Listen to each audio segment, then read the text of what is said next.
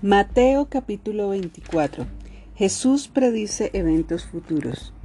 Cuando Jesús salía del terreno del templo, sus discípulos le señalaron los diversos edificios del templo, pero él les respondió, ¿ven todos esos edificios?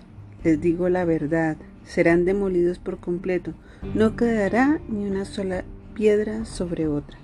Más tarde Jesús se sentó en el monte de los olivos.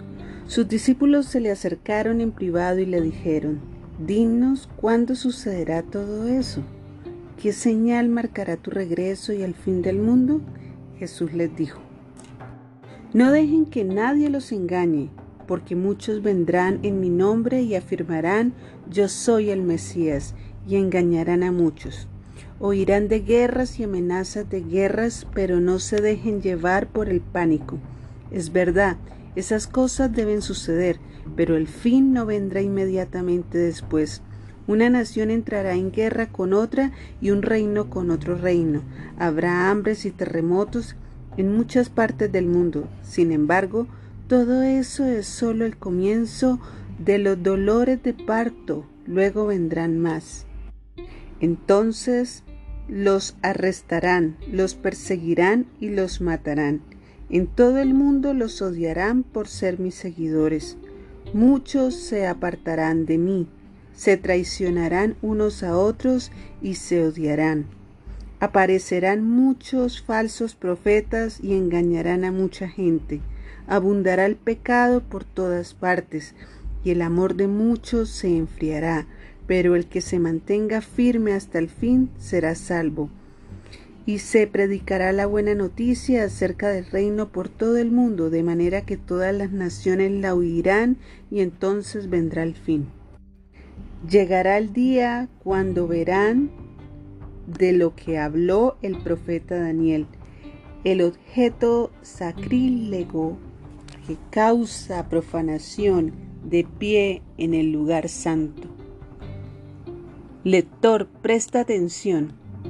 Entonces los que estén en Judea huyan a las colinas.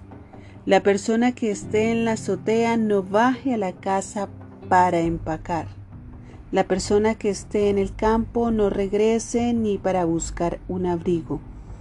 Qué terribles serán esos días para las mujeres embarazadas y para las madres que amamantan y oren para que la huida no sea en invierno o en día de descanso, pues habrá más angustia que en cualquier otro momento desde el principio del mundo y jamás habrá una angustia tan grande.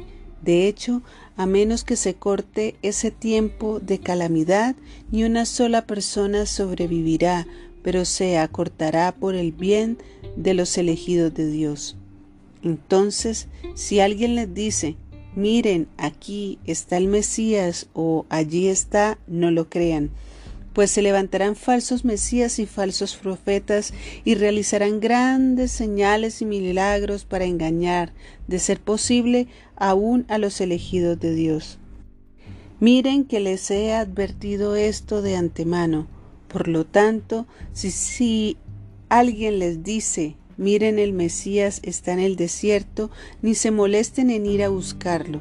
O bien si les dicen, miren, se esconde aquí, no lo crean. Pues así como el relámpago destella en el oriente y brilla en el occidente, así será cuando venga el Hijo del Hombre. Así como los buitres, cuando se juntan, indican que hay un cadáver cerca, de la misma manera, esas señales revelan que el fin está cerca. Inmediatamente después de la angustia de esos días, el sol se oscurecerá, la luna no dará luz, las estrellas caerán del cielo y los poderes de los cielos serán sacudidos. Y entonces por fin aparecerá en los cielos la señal de que el Hijo del Hombre viene y habrá un profundo lamento entre todos los pueblos de la tierra. Verán al Hijo del Hombre venir en las nubes del cielo con poder y gran gloria.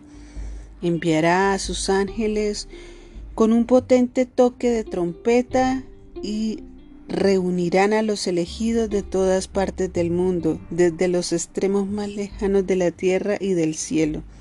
Ahora aprendan una lección de la higuera.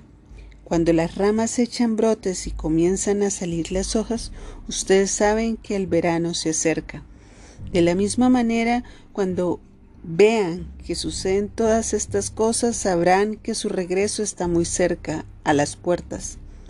Les digo la verdad, no pasará esta generación hasta que todas estas cosas sucedan.